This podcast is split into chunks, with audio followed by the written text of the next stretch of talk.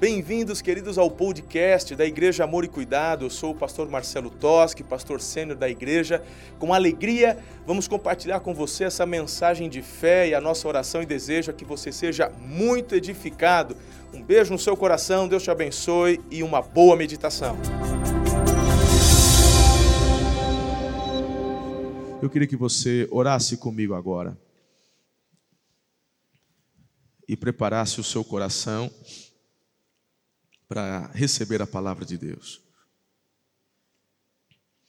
Senhor, nós aquietamos o nosso coração agora. Desde o momento em que dispusemos nossos corações a estarmos aqui reunidos nessa manhã, sabemos que o Senhor já tem falado, ministrado aos nossos corações ao chegarmos encontrando todos os queridos irmãos que nos servem com alegria, desde a recepção, estão ali nas organizações do estacionamento e da segurança, e cada detalhe que é cuidado no culto, desde a adoração ao som, ao audiovisual. Deus, muito obrigado, porque o Senhor tem falado conosco e vai continuar falando agora através da proclamação da tua verdade. Por favor, Senhor tira tudo aquilo que porventura vier ou queira atrapalhar este momento. E nós declaramos que os nossos corações estão totalmente alinhados com o teu coração. Amado Espírito Santo, o Senhor governa a minha vida, governa esta igreja. Esconda-me atrás da cruz de Jesus, importa que ele cresça e só Jesus cresça e que eu diminua. Em nome de Jesus eu oro com fé. A igreja diz: Amém uma palavra de reencontro. Então Jesus clamou em alta voz: Pai, em tuas mãos entrego o meu espírito. Vamos juntos? Então Jesus clamou em alta voz: Pai, em tuas mãos entrego o meu espírito. Após seis horas, havia chegado o momento de Jesus reunir-se com o Pai. É interessante que nestes últimos momentos é um tempo onde as Escrituras estão sendo também cumpridas, porque lá no Salmo 31, versículo 5, há uma profecia onde dizia: Em tuas mãos, onde diz: Em tuas mãos entrego meu espírito, resgata-me, Senhor, pois és Deus fiel. Tudo foi realizado com soberania, total rendição. Não tiraram a vida de Jesus, ele se doou. Jesus é o grande doador. No Getsemane mesmo, Jesus é aquele que, quando Pedro tenta se levantar com, com braveza, ele diz: Pedro, coloca tua espada na cinta, filho. Não estou entendendo. Você acha mesmo que eu já não sabia de tudo isso que está acontecendo. Eu os alertei, eu havia dito que havia chegado o momento, vocês não estão, eu estou me entregando, eu estou me doando por vocês. Tudo foi realizado. João 13,3 diz assim: Jesus sabia que o Pai lhe dera a autoridade sobre todas as coisas e que viera de Deus mas que ele voltaria para.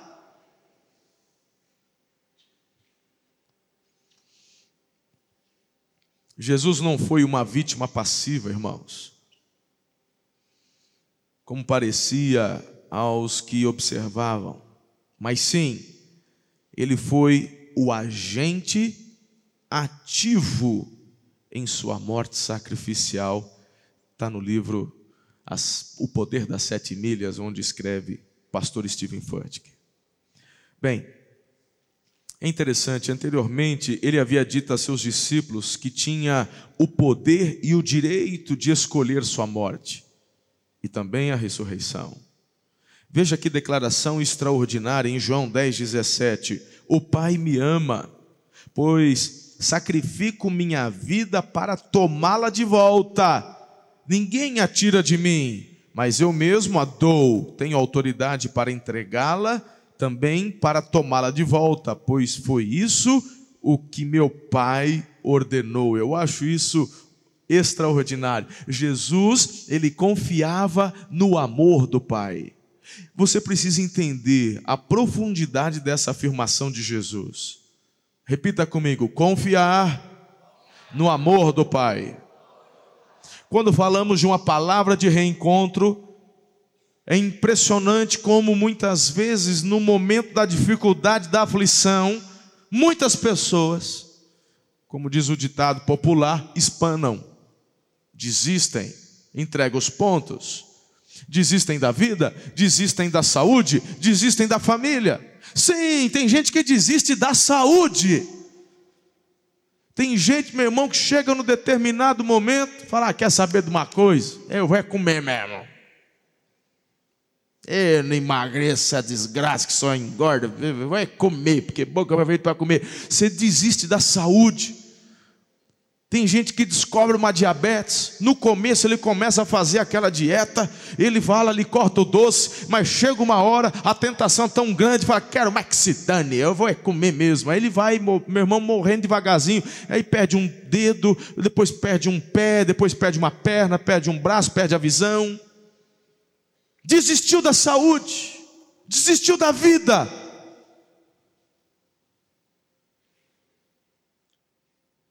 O que está faltando, sabe o que é? Confiança no amor do Pai. Você demonstra o, a tua confiança no amor do Pai, não é quando tudo está bem. Você demonstra e externa a sua confiança no amor do Pai quando as coisas estão difíceis. E é nesse momento que Jesus declara: que ele confiava no amor do Pai. Isso para mim é extraordinário, extraordinário. Não há mais nada que possa nos separar do amor de Deus e da presença de Deus. Porque lá em Romanos 8 eu já recitei eh, várias vezes esse versículo, mas eu queria que você lesse comigo para guardar e relembrar e firmar esta verdade dentro de você.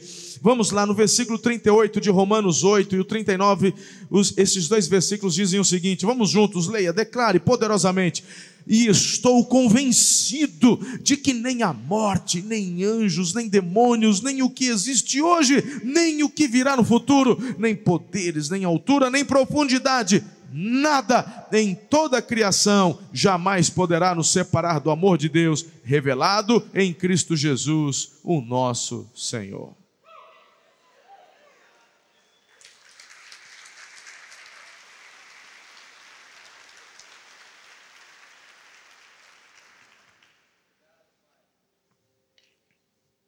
Hoje é dia de ressurreição, é dia de reencontro, é dia de você entregar sua vida para Deus. E a grande pergunta dessa manhã é como trilhar este caminho de reencontro com Deus. Você já conhece a afirmação de Jesus, onde ele diz: Eu sou o caminho, a verdade e a vida, João 14,6. Bem, se a palavra é reencontro, se eu quero trilhar o caminho do reencontro, eu tenho sete orientações com relação a isso de forma bem específica para nós nessa manhã. Você está comigo? Quem sabe, nessa curta introdução, você já percebeu, já sentiu, que está precisando de um reencontro com o Pai. Quem sabe você não faz parte desse grupo que está desistindo? Quem sabe você não é daqueles que já entrou no automático? Quem sabe você não é daqueles que já disse, Deus, eu sofri tanto já. Eu já não me importo com mais nada. Não. Lá na cruz, depois de ter apanhado como apanhou, de ter sofrido como sofreu, em nenhum momento na cruz, ele desiste. Porque ele sabia que o reencontro chegaria. Em vários momentos, a palavra de Deus fala desse reencontro. O próprio apóstolo Pedro diz: Ei, exultem na viva esperança a viva esperança, a convicção, a certeza de que os breves momentos de sofrimento nessa vida, e pode ser que este breve sofrimento já possa estar durando 30, 20, 40, não sei quanto tempo, quantos anos. Mas quando você coloca numa comparação com a eternidade, não importa quantos anos esse sofrimento aconteça no parênteses da terra, comparado com a eternidade, é momentâneo, é breve. Está chegando o momento do nosso reencontro. Está chegando o momento onde estaremos nos braços do Pai. Então, a primeira a primeira parte desse trilho, a primeira de sete, é que você precisa escolher o caminho da ressurreição. Quando olhamos para Lucas 13, 14, eu quero me basear agora naquela experiência onde dois discípulos, que são ali encontrados por Jesus ressurreto, eles estão, dois discípulos, eles estão retornando para Emaús, estavam em Jerusalém, eram discípulos de Jesus, não apóstolos, eram discípulos, andavam com Jesus, sabia das promessas, aguardavam a ressurreição, Mas aí chega um momento, fala, quer saber? Acho que não rolou não, hein? Aí eles ficam desanimados, biju, e falam, vou embora. E os dois estão voltando. E quem aparece para eles? Diga, Jesus. Naquele mesmo dia, dois seguidores de Jesus caminhavam para o povoado de Emaús, 11 quilômetros de Jerusalém. Falavam a respeito de tudo que havia acontecido. Nesse momento, queridos, eu queria que você começasse a pensar quais caminhos você tem escolhido para trilhar. Esses dois discípulos escolheram simplesmente o caminho da desistência. Olha para mim, eles amavam Jesus. Eles amavam Jesus. Eles eram seguidores, o texto fala, eram seguidores de Jesus. Eles ouviam Jesus, eles acreditavam em Jesus, eles amavam Jesus, mas determinado momento, depois de aguardar, depois de esperar, eles desistiram. O Senhor Jesus em nenhum momento deixou de alertá-los quanto ao reencontro. Ele disse: Eu estou indo, mas eu volto. Eu vou morrer, mas eu vou ressuscitar. ele, ele todo tempo ele falou.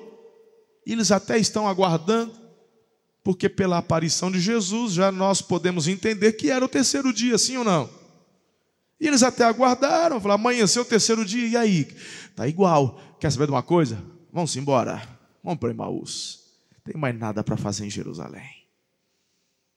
E é nesse momento, caminhando para Emaús, conversando sobre tudo o que eles viram e ouviram, de repente, quem aparece? Jesus é assim. Quanto você menos espera, de repente você veio só para o culto, porque está acostumado a vir, e de repente, quando você vê,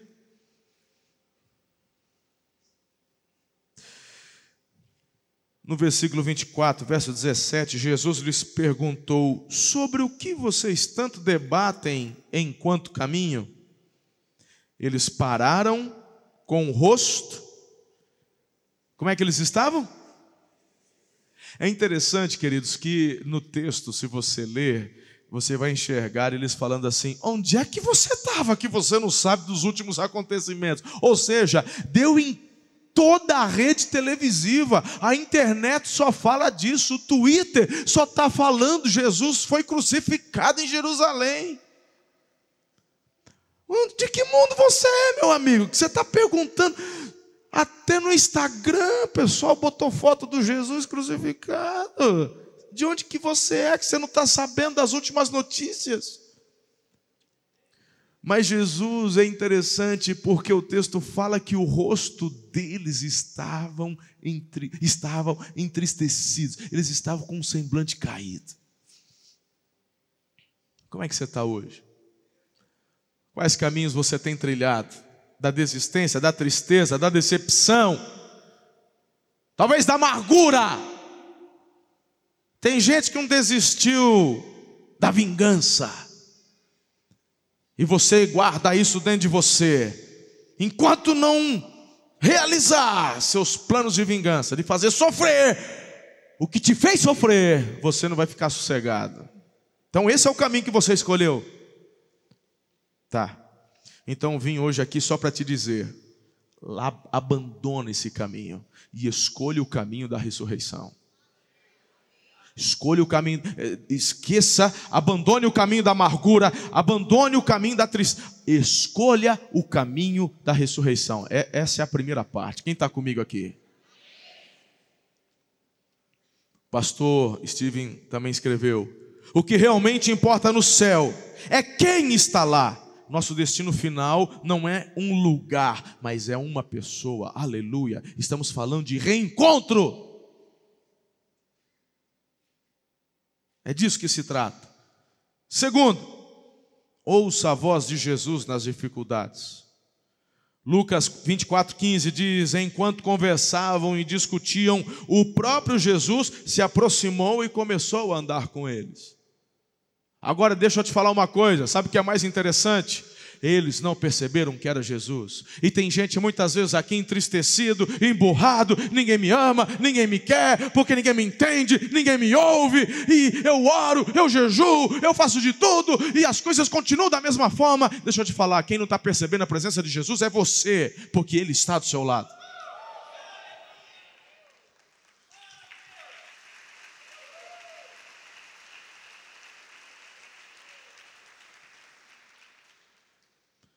Ele mesmo afirmou no capítulo 28, versículo 20: E lembrem-se disto, estou sempre com vocês até o fim dos tempos. Não é uma frase de efeito, estou baseando-me na afirmação que ele mesmo deu para os seus discípulos e para cada um de nós. Ele está conosco. Eu não sou tão velho, mas também já não sou tão novo. Eu já sou meio rodado, que eu comecei cedo. E eu, às vezes, me pego voltando no tempo. De vez em quando fico meio nostálgico, né, pastor Ana? E aí eu falo, lembra, olha e tal. E eu vou pensando e vou relembrando e vou também pensando nas tantas dificuldades que já passamos e enfrentamos. E meu irmão, eu só tenho uma certeza. Em todas as dificuldades, quando no meio delas muitas vezes não percebia, mas hoje, depois de tanto tempo, olhando para trás, analisando, eu tenho uma certeza: Ele sempre esteve comigo. E quando eu olho para essa certeza, isso me encoraja a prosseguir, porque eu sei que Ele sempre estará também. É, irmão, eu estou afirmando sim que virão dificuldades pela frente, porque Jesus alertou que viria. Mas olha para mim, tem problema não? Ouça Jesus nas dificuldades. Dificuldades não são momentos para você ser torturado, mas são momentos onde temos a oportunidade de aprender e crescer. São nas dificuldades onde o Senhor nos forja e nos fortalece para responsabilidades maiores. São nas dificuldades onde passamos pela fornalha e parecemos que estamos ardendo em brasa viva. É o ponto certo para colocar nióbio, para você ficar mais resistente. Jesus quer formar. Você não sabe o que é nióbio? Você vai aprender, irmão. Nióbio é, uma, é um mineral que encontra. 98% do nióbio do mundo está no Brasil. E ele, for, ele endurece, ele, ele aumenta a resistência do aço.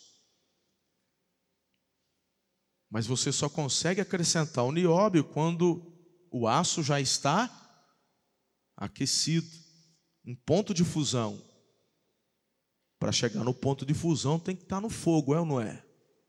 E às vezes você na dificuldade não percebe, mas Jesus está com você. O que, que eu faço, pastor? Ouça, diga, ouça. Porque Jesus estava falando com estes dois aqui. Hebreus 4, 7 diz: Hoje, se ouvirem sua voz, não endureçam o coração.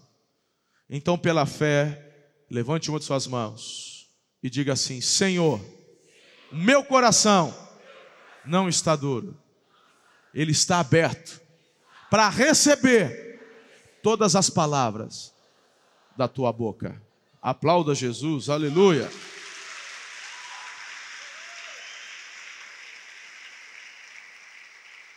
Terceiro, são sete caminhos que te levam a este reencontro sobrenatural, e o terceiro deles é superar as limitações da incredulidade religiosa. Lá no versículo 25, então Jesus lhes disse: Como vocês são tolos. Ai, Jesus fala desse jeito, você não tem ideia, irmão.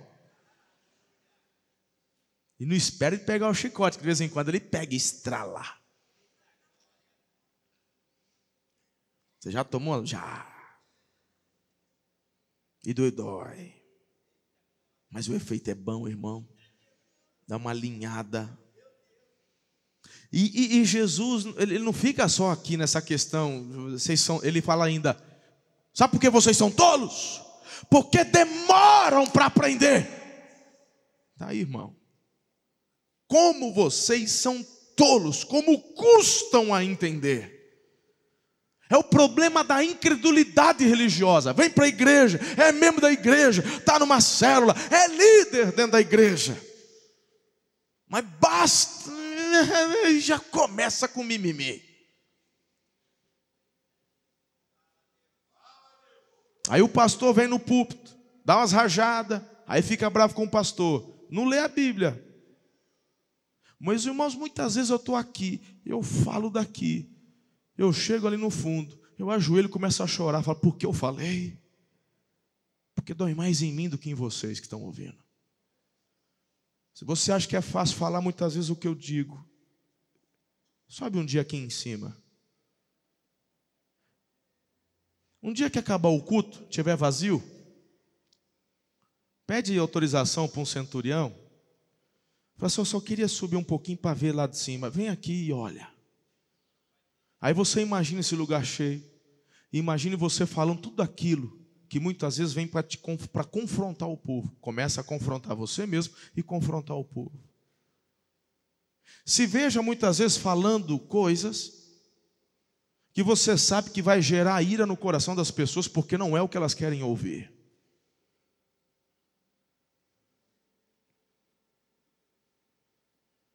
Não é fácil. Mas deixa eu te dizer uma coisa. O grande problema é quando você permite que simplesmente a incredulidade religiosa toma conta do coração. De onde vem essa incredulidade, pastor? Exatamente quando você acha que as coisas vão acontecer do jeito que você acha que vai. E não é. E aí, quando Deus fala daqui de cima algo que você não quer ouvir, você fica todo nervosinho. Então, em nome de Jesus, joga na lata do lixo a tua incredulidade religiosa, porque não vai acontecer do jeito que você acha que vai. Vai acontecer de uma forma muito melhor, porque é Ele quem tem planos de levá-los a um lugar sobrenatural e levá-los a um lugar onde vocês vão crescer e viver algo sobrenatural com Ele. Precisa entender. Agora, como vocês vão chegar lá? É que é a grande questão. Ninguém quer passar pela fornalha. É lindo olhar a história depois de vivenciada. É lindo falar do Daniel. Ai, que maravilhoso. Será que ele fez carinho na juba do leão? Ai, que ele quase se borrou, irmão. Trancado naquela jaula cheia de leão faminto. Ai, que já pensou que maravilhoso? Os amigos do Daniel na fornalha, fogo em volta. Ei, que eu já dava uma rajada.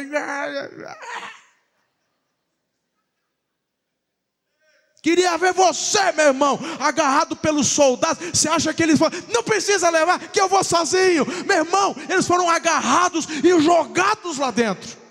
Tanto que a Bíblia diz que os soldados que os colocaram lá morreram queimados. Você acha que eles queriam entrar? Você acha que eles pediram para entrar? Não são masoquistas, ninguém quer problema. A história é bonita depois de vivenciada, depois que ela é contada. Então, em nome de Jesus, tome tenência, larga a incredulidade espiritual. Se você quer crescer, avançar e viver o seu destino profético, você terá problemas? Terá, mas Ele estará com vocês todos os dias. Escolha quem você quer obedecer, quem quer ouvir.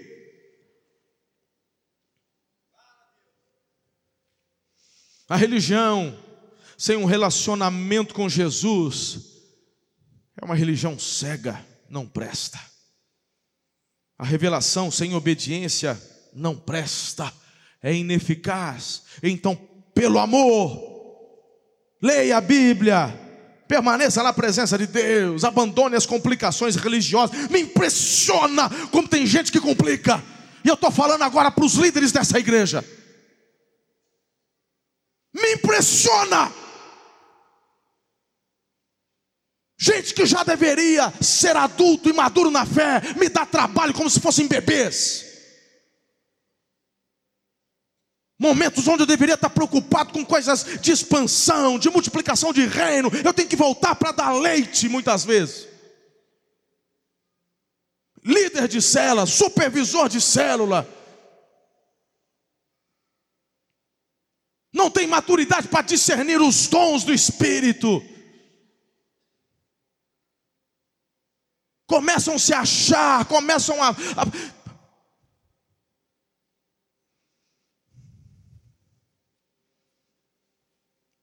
amadureçam, priorizem o relacionamento. Eu daqui do púlpito estou simplificando para o povo, levando o povo para um relacionamento, para uma intimidade, e muitas vezes tem gente na outra ponta complicando o que Jesus simplificou. Começa a chegar conversa no meu ouvido, é porque fulano falou que não pode. Mas quem falou? Quando você ouviu de mim no púlpito que isso? Quando? É esse tipo de atitude que vai gerando incredulidade religiosa, farisaísmo. Os dons do Espírito nos levam à unidade, os dons do Espírito nos conduzem a crescimento. Ore mais, jejue mais, vigie mais, ame mais, zele pela compaixão, abandone a indiferença. Jesus morreu foi por pessoas e não por argumentos. A religião complica, é Jesus quem simplifica. Segundo Coríntios 3, 6, ele nos capacitou para sermos ministros da nova aliança, não da lei escrita, mas do Espírito. A lei escrita termina em morte, mas o Espírito da vida, aleluia.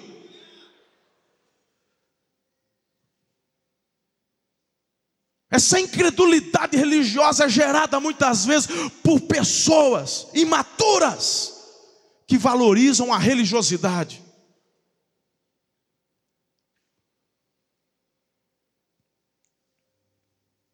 o legalismo.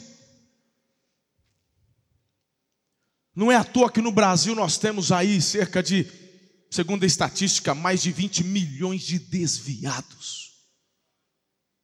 Eu fico perguntando o que leva uma pessoa a se desviar. Não é Jesus, porque Ele é amor, Ele é paz, Ele é alegria, Ele é vida eterna, Ele é tudo de bom. Eu só posso, meu irmão, chegar à conclusão que o que afasta as pessoas é a religiosidade a falsa religiosidade, que gera peso, que gera opressão.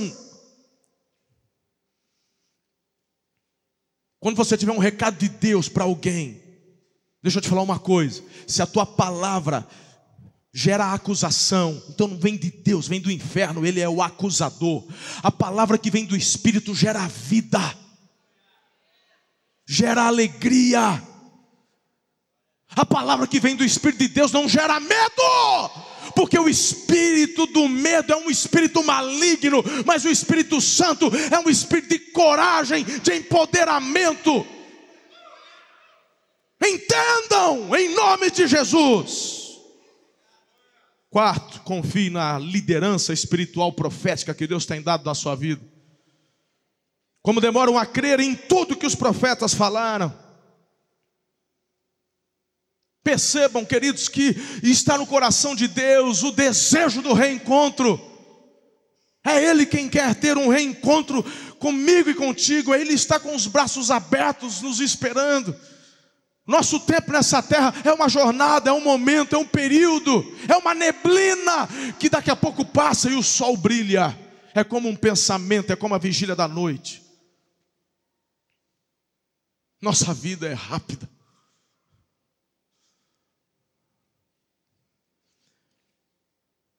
Confie na liderança espiritual profética que Deus tem colocado. Como demoram a crer, Jesus está dizendo para os dois. É como se Jesus dissesse: Poxa vida, além de eu ter dito durante todo o tempo que estive com vocês, vocês conhecem o Velho Testamento, vocês conhecem os profetas, eles falaram sobre isso, como custam a entender. Deus sempre fala através dos profetas. Decida confiar na voz profética da sua liderança. A profecia traz proteção, segurança, equilíbrio, libertação, livramento, direção, discernimento, sabedoria, uma atmosfera do sobrenatural de Deus, traz avivamento, paixão pela presença e pela sua vontade. A profecia traz recompensas e não traz opressão, poxa vida. A palavra profética não traz peso. Estão me entendendo?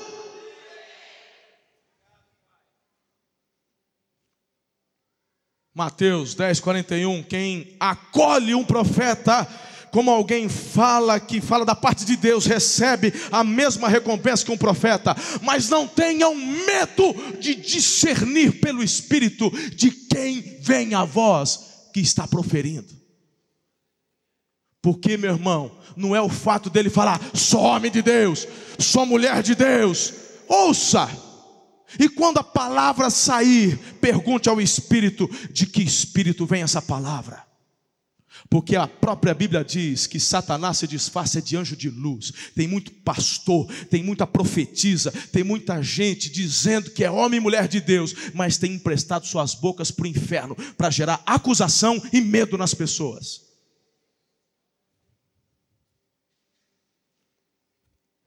Quinto, grupo do louvor pode vir. Está tenso, mas vai ficar bom ainda.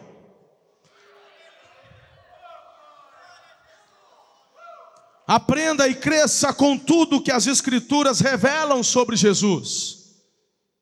Então, Jesus os conduziu por todos os escritos de Moisés e dos profetas, aplicando o que as Escrituras diziam a respeito dele.